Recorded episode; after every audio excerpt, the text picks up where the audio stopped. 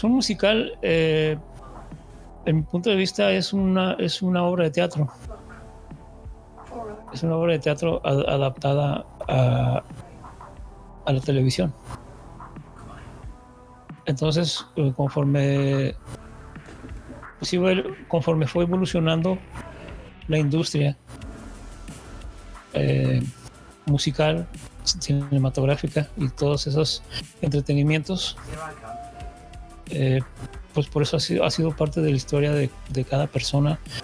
Diferentes épocas, claro. Entonces, para mí lo personal viene siendo un libro que es una obra de teatro y la convierte en, película.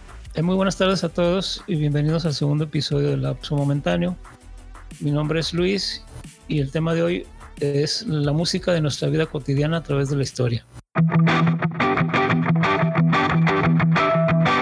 Bienvenida Lili, un gusto escucharte de nuevo. Hola, hola, hello. El, Mago de Oz es un musical también y es un musical muy querido.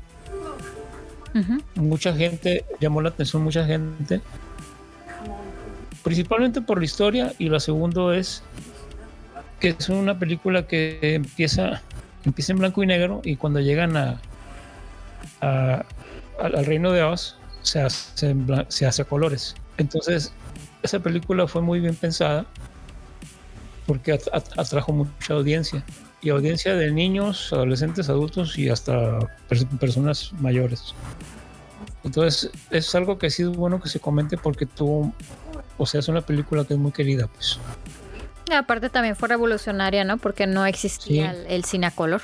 Y aún así ya, ya con los sistemas digitales y eso, tiene más, más nitidez la película, claro. Sí. Pero, pero sí, sí fue una película ¿cómo se puede decir? Una, un gran icono en, la, industria cinematográfica de, musicales. La actriz, obviamente,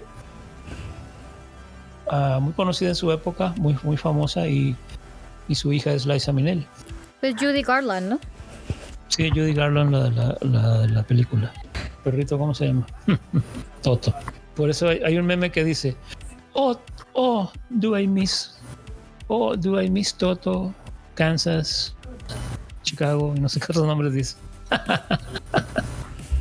Porque son bandas, pues. Cine musical, prácticamente son todas las producciones cinematográficas que ofrecen canciones o temas musicales bailables. Ajá, bailables. Creo que eso también es importante porque eh, un musical, pues tiene que haber ese tipo de interacción, ¿no? Este, fundamental para el desarrollo eh, creo que lo, más bonito es cuando desarrollan pues bien la historia, pues porque muchas veces a lo largo de la historia eh, a veces no tiene ni siquiera sentido, ¿no? Y nada más están bailando sin siquiera tener alguna razón. Y creo que eso es donde viene la discrepancia de muchas personas que piensan que los musicales son un asco, porque la, verdad sí hay mucha gente que no les gusta los musicales. Y es porque yo considero que no entienden el mensaje y la historia que quieren este, desenvolver a lo largo de la, de la película. Sí. Entonces solamente terminan todos asqueados y salen del cine todos molestos porque no les gusta el cine musical. Sí. Ah, pues bueno, una de las anécdotas que me sucedió a mí es que yo no, recuerdo qué edad tenía, pero cuando vi la, por primera vez el Mago de Dios, pues sí me, me sorprendió, me impactó y sí me gustó mucho. Y a esa yo sí la entendí porque yo estaba, yo estaba niño prácticamente pero después llegó una obra que es importantísima, perdón, un musical que se llamó Jesucristo Superestrella. Ese yo no lo entendí, en realidad no sabía bien de qué, de qué trataba, pero me llamó mucho la atención la música, los vocalistas, en sí casi todo, ¿no? Pero yo, yo, yo no conocía muy bien la historia y en todo caso no me intrigó mucho, porque yo estaba con los oídos eh, o sea, los oídos fue lo que, o sea, yo me identifiqué porque estaba, se me hizo muy sorprendente, pues, pero hablando musicalmente. Y es una obra que después la, le hicieron adaptación, o sea, tuvo tanto éxito que esa fue la versión estadounidense eh, y era en inglés.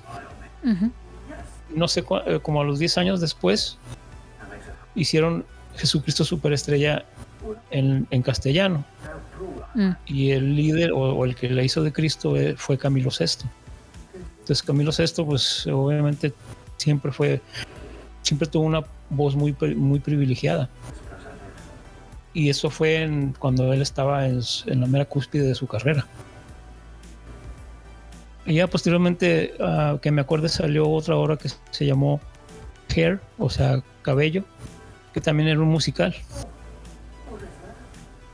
Sí, de, hecho, Jesucristo Superestrella salió en 1973 y Hair salió en 1979. Sí. Y sí, fue un musical off Broadway, o sea que tuvo mucha importancia en el movimiento hippie. Sí, sí. Y bueno, es, es, es, de, las, de las que yo me acuerdo. Pero sí, definitivamente hubo más. ahorita de momento no, pero, pero para mí fueron las significativas y que sí, que sí estuve pendiente eh, pues de estarlas escuchando, más bien viéndolas en la televisión. En esa época pues obviamente nada más teníamos radio, televisión y nada más. Entonces era todo, ¿no? Sí, de, hecho los musicales o las películas musicales, la primerita o bueno, desde donde empezó, fueron en los 30 y, y fue, no sé si alguna vez viste o escuchaste de las vampiresas de 1933. Sí. Pues esa fue como la registrada, la primerita, ¿no? Y otra que ahí ya puedo meter yo, que pues me siento, te lo juro que desde que empezaste a hablar del Mago de Oz, yo no, yo no por alguna razón no se me vino a la mente cuando estábamos hablando de musicales, pero bueno. Y, y, da la casualidad que antes de eso está la Blancanieves y los siete enanos de, Disney, ¿no? Este, que de hecho fue en el 37. Entonces entra dentro de esa década de los 30 es donde salen estas dos, ¿no? Que es eh, Blancanieves y los siete enanos y El Mago de Oz. Y, por ahí hay un, hay un dato importante que el señor Walt Disney, que en paz descanse, creo que le invirtió todo su capital en eso, ¿no? Sí, casi le costó todo. Pero, hey, se ganó un Oscar con un Oscar con siete Oscaritos.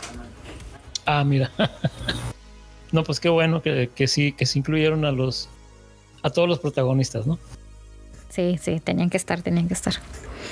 Pues bueno, mm. este empezamos, arrancamos el podcast hace ratito con lo de lo que te comentaba de que cómo es que se involucra la gente o empieza a conocer la música, eh, pero en el entretenimiento como que todo el mundo conoce, ¿no? Que es el cine. Eh, películas, en musicales, este, y hoy en día que ya se están metiendo mucho, que están metiendo, por ejemplo, canciones de bandas que no sé, que fueron muy muy importantes en su tiempo y ahorita están resurgiendo gracias a que las están incluyendo en estas nuevas películas, ¿no?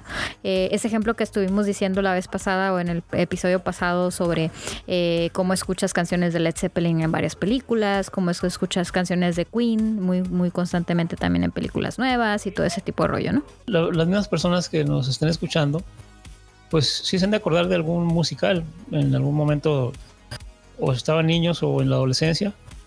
Y pues siempre es bonito que, de repente te acuerdes de algo, de, un musical, porque te acuerdas de cuando fuiste niño o algún momento específico.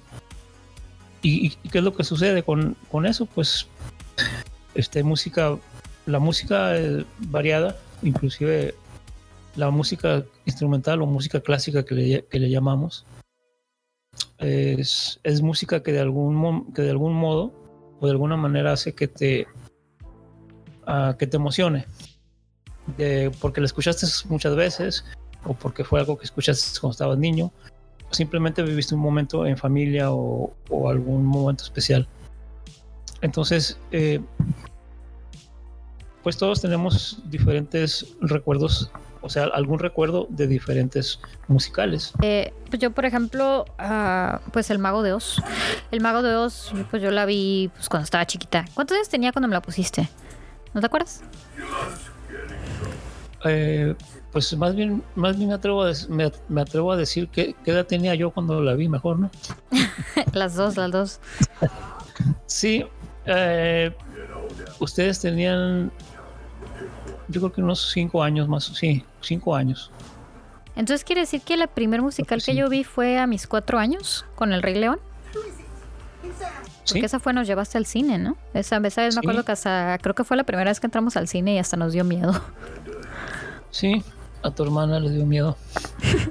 Pero no, sí, claro. Eh, nosotros ya después les, les rentamos la película, ya había VHS, videocassette, y, y le rentamos la película dentro de las 10 películas que rentamos. No, no, es cierto. Dentro de las 5 películas que rentamos. Cuando existía Blockbuster y podías rentar películas en VHS. Sí. Y entre esas películas, eh, una era El Mago Dios, precisamente. Mm, ok, entonces esa la vimos en, casa. Sí, en casa, y, pero me acuerdo que les gustó mucho. Sí, a mí me gusta mucho. Sí, me acuerdo les gustó mucho. De hecho, aquí en casa la, la, volví a poner hace poco. Este, y sí, o sea, haz de cuenta, la estoy viendo y la recuerdo como si fuera ayer. sí. Sí. Sí, es que, es que en realidad es una, es una muy bonita historia, muy bonita película, muy bonitos efectos y adaptación, bueno, etcétera. Sí, la verdad. Ah, ¿sabes de qué me acordé? De, ¿Te acuerdas que lo vimos también a Nice? Fuimos a un espectáculo ah, sobre hielo, ¿te acuerdas? Sí. Sí, y me acuerdo la escena donde están cambiando el color, el color del caballo. Eh, no se me va a olvidar que pusieron una especie de lámpara o luz arriba del caballo y el caballo estaba, eh, o sea, estaba galopando sobre hielo y, y, aparte le ponían esa luz, este, que cambiaba constantemente. Estaba muy cool, me gustó mucho cómo hicieron el efecto ese. Pero aquí creo que lo importante es mencionar el hecho de que los musicales los puedes tanto disfrutar en vivo, ya sea en una, pues en un, en un teatro o en este caso en una obra musical, y en el cine. Entonces, eh, porque después de que salieron, pues ahorita Broadway, por ejemplo, tiene muchísimas canciones, bueno, perdón, muchísimos shows que son basados en películas de Disney, como La Bella y la Bestia o El Rey León. El primer musical nació en 1866, que fue Black Crook, que surge de la unión entre la, en una compañía de danza y baile europeo eh, con una compañía de teatro. O sea, ahí donde se hizo el mix. Ah, por ejemplo, una otra película que sí, sí es musical, dibujos animados, es, ese El libro de la selva. The Jungle Book. Ajá. Eh, y, hay algunas otras más, ¿no? Pero son las que yo me acuerdo que, sobresalieron mucho. Inclusive la, la versión en español, yo después de, no sé, de, de haber escuchado infinidad de veces, yo no conocía lo que era el cine del el cine la época de oro del, cine mexicano y hasta entonces ya me di cuenta quién era quién hacía la voz de, de Balú quién hacía la voz de en los Aristogatos y resultó que era Germán Valdés Tintán. Sí Tintán el panadero con el pan. Sí. Y, y pues en eh, sí, te da, orgullo pues que, o sea, te da orgullo porque me imagino que hubo versiones ah, con castellano o con acento español de España, vamos a decirlo así, ¿no? y, y, qué, y qué bueno que en este lado, o sea, en nuestro país, sí, hubo versión, versión en castellano, pero, pero ahora sí que con el acento de México, ¿no? Sí, de hecho sí, el gato se llama O'Malley. O'Malley. O'Malley. O'Malley de Alley Cat. sí, pero es Tintan. Sí. sí. Jazz Singer. Jazz Singer se estrenó en 1927. Pero hace rato comentaste que también hubo una adaptación, ¿verdad? Sí, sí, yo, yo, yo conocí la, la segunda, ahora sí que la primera adaptación sería, ¿no? Como, lo conocemos como un refrito. Bueno, sí compuso canciones, pero ya, ya cuando estaba, cuando ya era famoso eh, él, pues pero sí, un gran cantante, eh, muy querido por, no nada más por Estados Unidos, en muchos lugares del mundo, pues. Y, y que me acuerde, y yo que me acuerde si tuvo mucho rating esa, esa película. Bueno, que fue un musical, pues. Pero también están las bandas sonoras o los soundtracks de las películas y de los videojuegos, que, que la verdad siempre han jugado un rol muy importante, sobre todo por lo que comentaste hace rato, ¿no? De que cuando tú escuchas alguna canción, alguna melodía, el hecho de que te transportas a la nostalgia de aquel momento que viviste, creo que es uno de los sentimientos más bonitos porque te remotas, ¿no? Eh, mismo caso pasa cuando yo veo de nuevo El Rey León, cuando veo de nuevo La Bella y la Bestia, que son películas que para mí pues fueron muy importantes en mi infancia, eh, siguen siendo muy queridas. ¿no? Un, musical también que no, no se me había pasado a mencionar es uno que se llamó, que en inglés se llamaba West Side Story, que viene siendo conocida en español como Amor sin Barreras. Esa, ese sí fue un musical también que tuvo también mucho rating, pero está más, es por esa data de 1960, 61. Y, y sí es un musical. Yo sí me acuerdo que lo vi muchísimas veces ese. Que de hecho van a sacar una nueva. Sí, ah, mira. Pero en realidad sí, viene, viene siendo esa misma historia. O bueno, que la van a volver a hacer. Fue del 61 y es un musical de 2 horas con 33 minutos, está súper larguísimo. Pero se supone que van a sacar una nueva y esa va a ser... A ver, porque sacaron el teaser hace poco. Ah, official trailer. El trailer que sacaron fue el 26 de abril de este año. Pero la verdad desconozco la fecha. A ver, de estreno. Dice 2020. 2021. Dice que se va a estrenar a... Bueno, en Francia se estrenó el 16 de diciembre de 2020. Es de Steven Spielberg. No, mira, pues qué bien. Una banda sonora, una banda sonora de una película que tuvo muchísimo rating. Eh, ya posteriormente yo después ya ya me enteré quién fue quién había sido el que había compuesto toda la música. Creo que toda la música, el soundtrack completo de la película del exorcista es de, de Keith Emerson, el ex tecladista, bueno, que ya falleció, de Emerson Lake Palmer. Yo cuando, cuando vi esa película, pues es una película que se mencionó mucho porque sí impactó mucho. Eh, en su época yo creo que porque no, no se conocía, bueno, se hablaba poco de, exorcismo y entes y ese tipo de, de, cosas paranormales. Pero la música está muy buena, esa película, o sea, está muy buena el soundtrack de la película.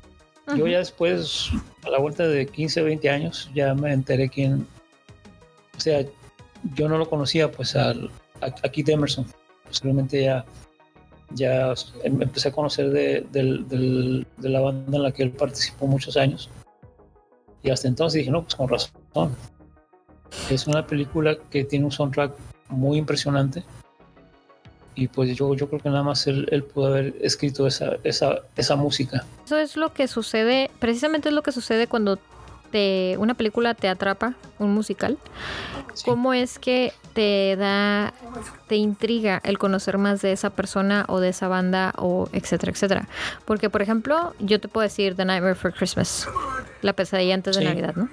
Que el que hizo el soundtrack es Danny Elfman. Y para mi sorpresa, cuando yo empecé a enamorarme mucho de esa, de esa película, que recuerdo que, creo que fue el primer VHS que nos regalaste, este, es que Danny Elfman tenía su propia banda. Y de hecho que le gusta el rock y le gusta todo ese tipo de cura y que Danny Elfman tiene este, eh, digamos, eh, esta peculiaridad que todas sus canciones se parecen y utiliza trompetas y tambores y, que, y que hay canciones que ni siquiera te pasaron por aquí que en algún momento por la mente que fueran de Danny Elfman, como lo es el título o el tema de Los Simpsons, o que también estuvo haciendo muchos de, Batman, etcétera, y que la mayoría del tiempo que trabajaba con Tim Burton, pues obviamente trabajaba también con, con Danny Elfman, ¿no? Sacaba de la mano el, el soundtrack. Entonces, a partir de entonces, eh, yo me di cuenta pues que, que Danny Elfman no solo tenía como como su lado de, compositor, también él eh, fue quien le dio la voz a Jack Skellington. Entonces todas las canciones que escuchas que son cantadas por Jack Skellington, el personaje,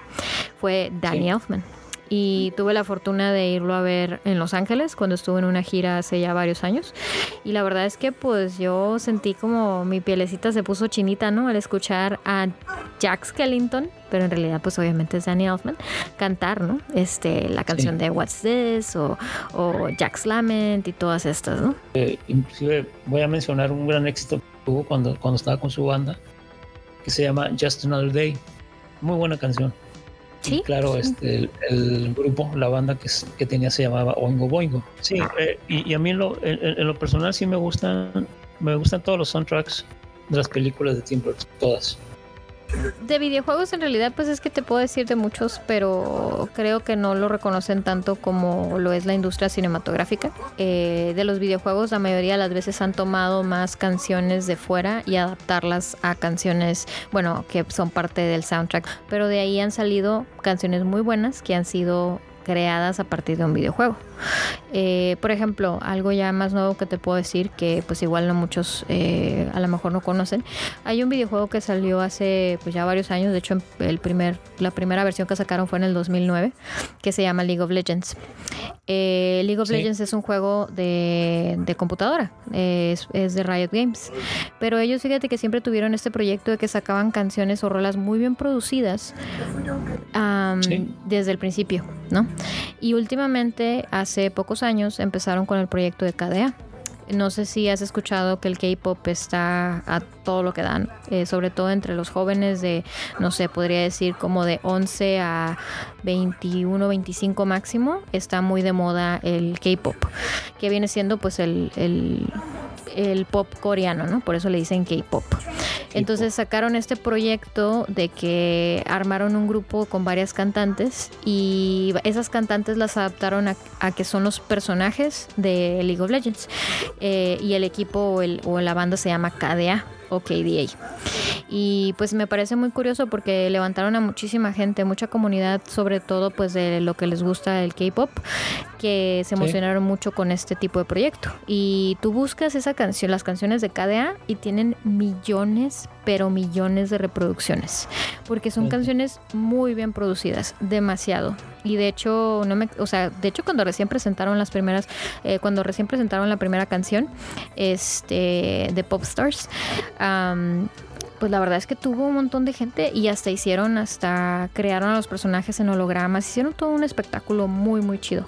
Entonces ahí te puedes dar cuenta de cómo adaptan, pues eh, ahora sí que convierten una banda nace de un videojuego, pues. Y está basado en los personajes de League of Legends, que es Ari, Akali, Evelyn y Kaisa que pues son personajes que tú puedes jugar en, en, el videojuego. Y eso lo presentaron en el 2018 en The League of Legends World Championship y ahí donde lo, lo dieron a conocer, ¿no? Pero ahorita la que ya está más así, eh, creo que es la de Villa, la de Villain, creo que es la de Evelyn y aparte también la de The Baddest. Entonces eh, han estado sacando muy, muy cosas muy chingonas, la verdad, este, desde que empezaron con el proyecto y les ha ido súper bien. Les ha ido muy muy bien. Canciones las puedes encontrar en Spotify, de hecho. Así los buscas como KDA. Pero pues no es para todos porque pues no a todos les gusta el K-pop. Pero sí se ha vuelto algo muy popular. ¿Sabes cuál? ¿Te acuerdas que yo tenía un soundtrack que siempre escuchaba? Eh, de una película que me, no me gustaba así tanto, pero las canciones me atrapaban mucho. Los Ángeles de Charlie. Oh, sí.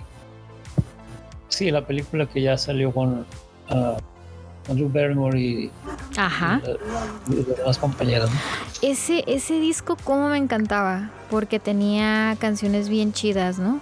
Eh, Don't Call Me Angel, tenía Eyes of You, Bad Girls, este, tenía, uh, ¿cómo se llama? Uh, ¿Cuál era la de? I think I'm turning Japanese. ah, sí, The Vapors Turning Japanese. Ajá. The Vapor Strain Japanese. Y, había otra canción, otra canción así también viejita, era la de, de Liv Sayer, When I Need You. Ajá, sí. Posteriormente lo hizo cover Ross Stewart, que también muy bonito cover hizo.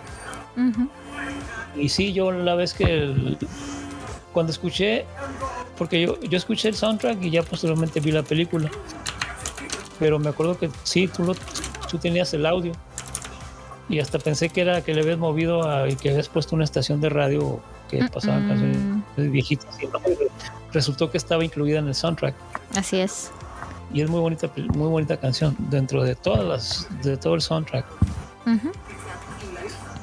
Sí, de hecho creo eh. que pues fue con Shrek que fue en el 2001 que yo me acuerdo que empezaron a meter los, las, eh, las canciones eh, de ese tipo de canciones en películas, ¿no? Como pusieron la de este, creo que la que más, más, más me viene a la mente es la de este Bad Reputation, ¿te acuerdas? Pues también está la de Immigrant Song de Led Zeppelin. Sí. Muy buena canción un soundtrack que fue muy famoso que ese sí me acuerdo bien porque yo todavía era menor de edad cuando estaba la película en los cines y no la pude ver. Y pues ya resulta que tiene algunas escenas de sexo, pero bueno, en aquel entonces pues obviamente sin estaba ah, censurado pues.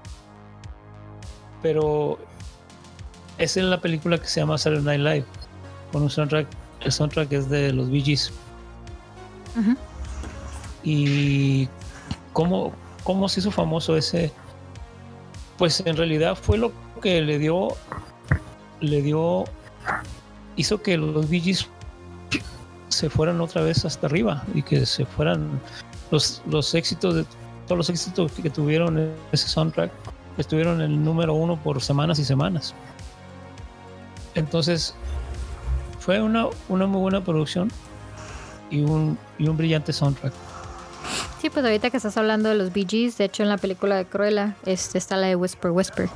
Y también otra creo que la que también te puse, este, que me acuerdo que mencionaste que se te hizo bien curioso que la escucháramos, es la de Stone Cold Crazy, de Queen. Eh, otro punto que se... Otro punto para, para, comentar algo de esto es eh, cómo ha sido influenciada las, la música en la, en la, vida cotidiana de cada, de cada quien. Eh, yo, yo que recuerde alguna canción eh, que hasta la fecha la vuelvo a escuchar y, y, y la disfruto mucho. Es, es, un, es el tema de la, de la, película de Romeo y Julieta. Que esa hicieron, hicieron película en, en 1943. Posteriormente el, la segunda producción ya fue un musical, pero el tema de la, de la película de Romeo y Julieta es una canción muy bonita y es una de las que yo me acuerdo que en donde la escuche pues me vuelve a, o sea, a, transportar y a, sentir así como escalofrío, ¿no? Dice, oh. Y pues son, yo creo que fue algo que yo viví muy bonito. Y, y como esa canción ahora sí que a través de las décadas la siguieron pasando y todo eso. Me acuerdo una película que se llamó, bueno, un musical. Se llamó La, novicia rebelde, le pusieron en castellano. En, en, inglés es The Sound of Music. Esa también fue algo así muy significativo o que, o que fue muy famosa. Uh, como lo fue el Mago Dios. Ahora, los actores eh, eran ingleses y yo creo que también estuvo también fue algo muy bonito porque no fue no fue Hollywood ya o sea esto fue ya, ya desde, el viejo continente. Y yo me acuerdo que en su momento yo cuando a mí me gustó mucho esa película. Me, me impresionó mucho porque es una una muy bonita historia muy buena producción y las canciones pues están muy bien y eso también, pues al menos para mí es, ahora sí que fue parte de mi, de mi vida, ¿no? O de mi historia. Sí. Y estabas viendo The Greatest Showman, ¿verdad? ¿No la terminaste de ver? No, todavía no, pero muy buena película, o sea, hasta donde vi. Hasta donde vi eh, es, es un musical eh, es un gran musical porque sí te, sí te atrapa.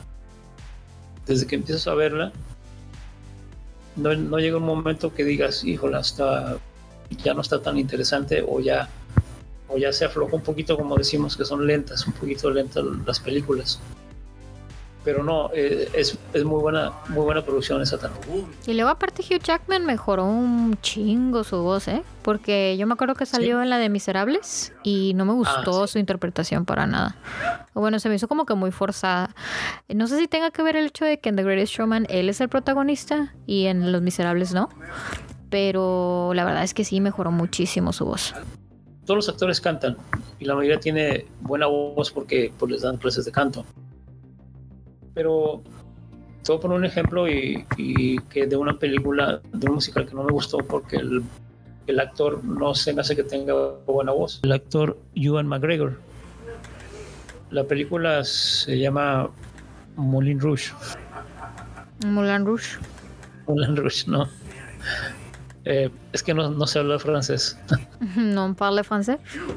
y es una película que es un musical que sí está, sí está interesante, sí está bueno, pero sinceramente no, no me gustó a mí. Y, en lo personal fue por la voz que no me gustó a mí. Sí, es que pues no, no, siempre quiere decir que porque sepan o que sean buenos actores significa que van a ser buenos cantantes, aunque les hayan enseñado a cantar, ¿no? Ya hablando un poquito, bueno, de los musicales de obra de teatro que me acuerdo, ya de acá de lo que es el interior de la República. Recuerdo muy bien una obra, una rock ópera, le decían, bueno, se llamaba rock ópera, se llamaba Cumán, hasta me acuerdo el nombre. El caso es que era, era una ópera rock adaptada en, teatro. Y la vocalista era nada más y nada menos que Tatiana, cuando estaba bien jovencita. Pero eh, a mí no me llamó la atención, sinceramente, ver el musical. Pero con la música tenía, dije, no, pues yo con la música tengo. No necesito ir a verlos. Porque era una banda que en su época fue muy reconocida de hard rock que se llamó Cristal y Acero. Eh, y sí, sí tuvo, tuvo muy buena adaptación porque hicieron gira, no recuerdo si internacional, pero al menos recorrieron todo el país. Y, y, algún otro musical que vi, ese sí lo vi en teatro, inclusive lo vi en, la Ciudad de México, una obra de teatro que se llamaba Gypsy o Gypsy. Eh, que la adaptación que hicieron en México era Silvia Pinal era, era la estelar. Eh, cuando estaba joven, claro, eh, ahí recuerdo que fue, creo que a principios de los 80, 79 o, el, o en 1980. Y sí está muy bonita. Es una, es una obra eh, estadounidense, de hecho, pero hicieron, la, adaptaron en obra de teatro en México también.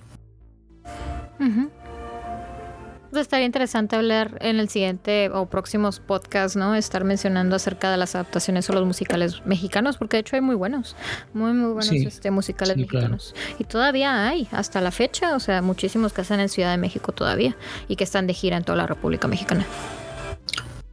Sí, eh, hicieron una, una adaptación de Jesucristo Superestrella aquí en Tijuana, de hecho. Ah, y el, uno de los protagonistas que resultó eh, ser Judas es este Cristian Pedraza, que mucha, gente, muchos de ustedes lo han de conocer. Porque también ha habido infinidad de producciones que hicieron para televisión. Ahorita de verdad tendría que hacer, que hacer una lista. Pero sí me acuerdo de muchas eh, producciones que se hicieron, que se adaptaron para la televisión. Igual, porque en ese entonces no había internet, no había eh, eh, todos los dispositivos que hay ahorita, etcétera. Entonces, o era televisión o era radio. Inclusive hay, había un programa que, bueno, es que yo la verdad, saliéndonos un poquito del tema de, de los musicales, hay, hay, una revista que se llama Calimán y daban el programa en la radio. Entonces yo, yo sí fui fan de Calimán y llegó un momento que, que lo escuchaba en la radio y, y si te envuelven, pues, o sea, te, envuelven aunque es algo que estés escuchando nada más sin estarlo viendo. Es como lo que estamos haciendo ahorita, ¿no? es un podcast. exactamente, un podcast. bueno, y, el, y yo creo que ya es el cierre para, de este segundo episodio del lapso momentáneo. Le quiero dar las gracias a todos los, los que han estado escuchando o que han estado eh, poniendo likes y les quiero recordar que estamos también en las redes sociales, Facebook, Instagram y Twitter. Y nos pueden visitar en nuestra página que es lapsomomentáneo.com. Eh, muchas gracias. Muchas gracias Lili. Y nos sintonizamos la siguiente semana. Sí, la siguiente semana. Bueno, hablamos la siguiente semana. Hasta luego. Adios. Bye.